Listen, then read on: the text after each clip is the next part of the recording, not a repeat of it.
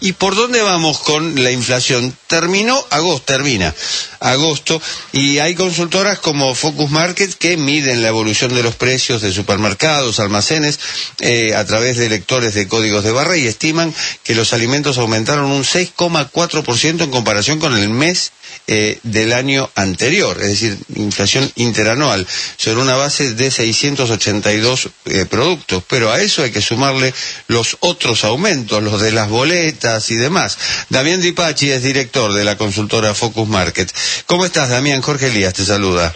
¿Cómo estás, Jorge? Buenas tardes, un placer. ¿eh? Bien, igualmente, igualmente. Eh, lo que no es placentero es ver estos números, ¿no? Y, y, y la que se viene, me imagino.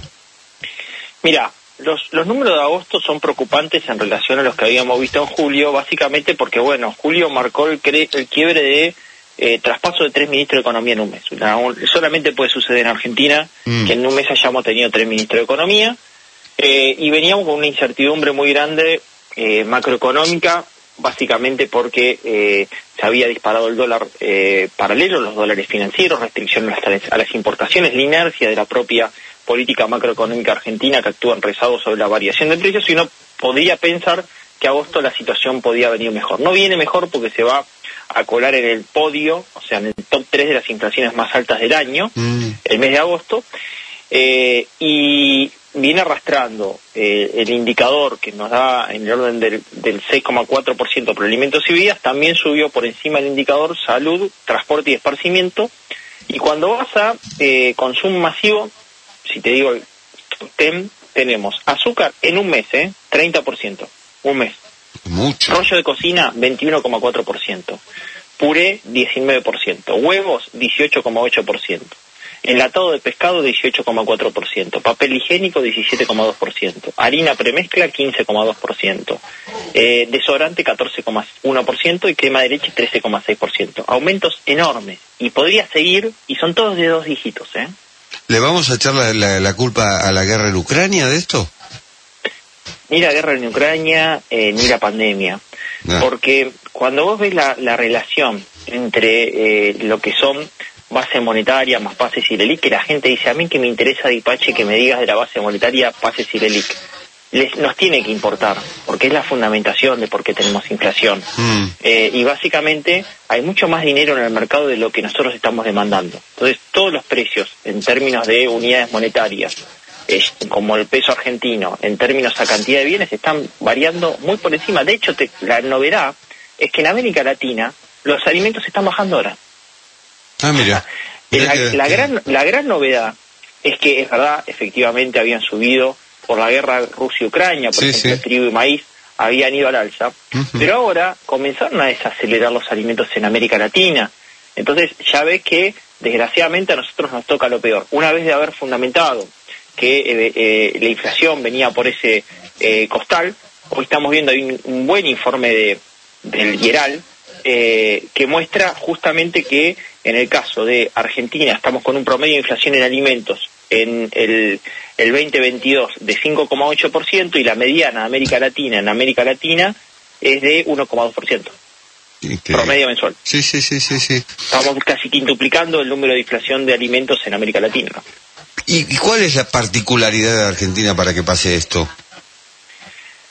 La particularidad es que eh, nosotros equivocamos eh, el, diagnóstico porque la política quizás eh, en forma eh, digamos, manifiesta, le, conviene, eh, digamos, equivocar el diagnóstico de pensar de que acá el problema es de los empresarios, de los formadores de precios, que tenemos malos empresarios.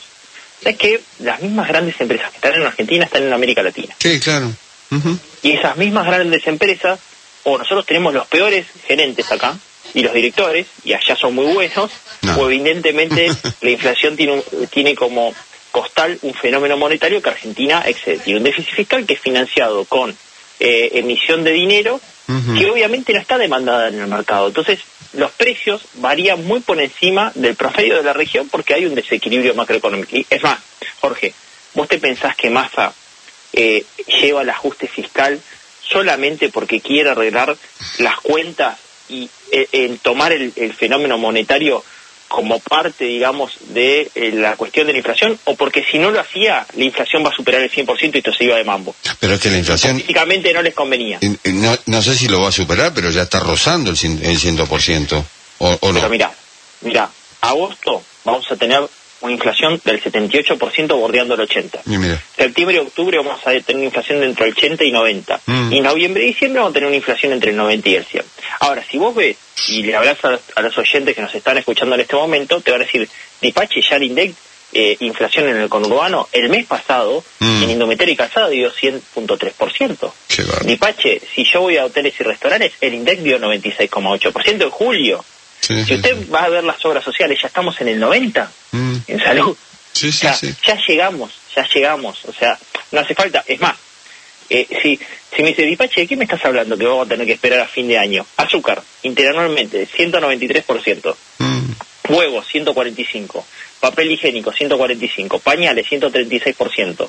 Cereales, 135%. Jabón de tocador, 125%. Harina premezcla, 122%. No hay que esperar a diciembre. No, claro, claro. Y a eso, bueno, eh, sumarle transporte, eh, eh, transporte, tarifas este mes, eh, expensas que, que yo ya, yo ya veo que lo que antes eran extra- extraordinarias se han convertido en ordinarias, es decir, ya son las expensas que se pagan, en mi caso por lo menos, y alquileres, que también viene eh, viene el, ajuste o como se llame, eh, em- bueno, personal doméstico que también también tam- también aumento y colegios privados. ¿Qué pasa? Hasta ahora los servicios venían siendo muy económicos dentro de la que era la, composición del gasto hogareño de una familia de clase media. Mm, Ahora viene el aumento de la corrección de la ola de servicios y eso va a pesar fuerte sobre la clase media, claro. porque ya la, la clase media estaba soportando eh, un nivel de ingreso que requería para seguir manteniéndose dentro de ese nivel socioeconómico muy importante. Bueno, todos estos saltos van a generar que mucha clase media pase a ser clase media vulnerable. Y ahí hay un dato, quiero ver, quiero eh, viajar un poquito en el tiempo con vos y que me lo permita. Hicimos un informe en el cual mostramos que hace 10 años en Argentina el 20% de la población tenía como piso de ingreso, estamos hablando del nivel socioeconómico, clase media alta, alta, piso de ingreso 3.440 dólares. ¿Bien? Mm. Hoy el piso de ingreso de ese 20 por- del 18% de la población es 716 dólares. Qué bárbaro, qué bárbaro. ¿Escuchaste, no? Sí, quedamos fuera del mundo. Es- pero absolutamente. Sí, sí, sí, O sea, sí. absolutamente. Sí, sí. Somos, somos, somos los pobres de América Latina después de. Venezuela. O sea, no le pensemos más que la clase rica es rica, porque el umbral para ser rico es el de clase media vulnerable en cualquier país de la región, ¿me entendés? No, sí, sí, sí, sí, es cierto, quedamos en la banquina. Yo el otro día eh, veía en un barrio, bueno, que conocerás aquí, la calle Aguirre, donde hay outlets y demás, eh, y, y era puro brasileño, chileno y uruguayo. Enhorabuena, bienvenidos. Eh, pero bueno, comprando ropa, y comprando ropa sal- salían con bolsas y bolsas y bolsas. Y, y Jorge, ¿vos te acordás en, en, en el año 98 el famoso eh, efecto caipiriña Sí, con la sí, devaluación? Sí. Que nosotros era el DM2 en Brasil. Claro, claro, que vino Estamos después del tan- tequila, sí. Tan mal, tan mal, que en el uruguayo es DM4. claro.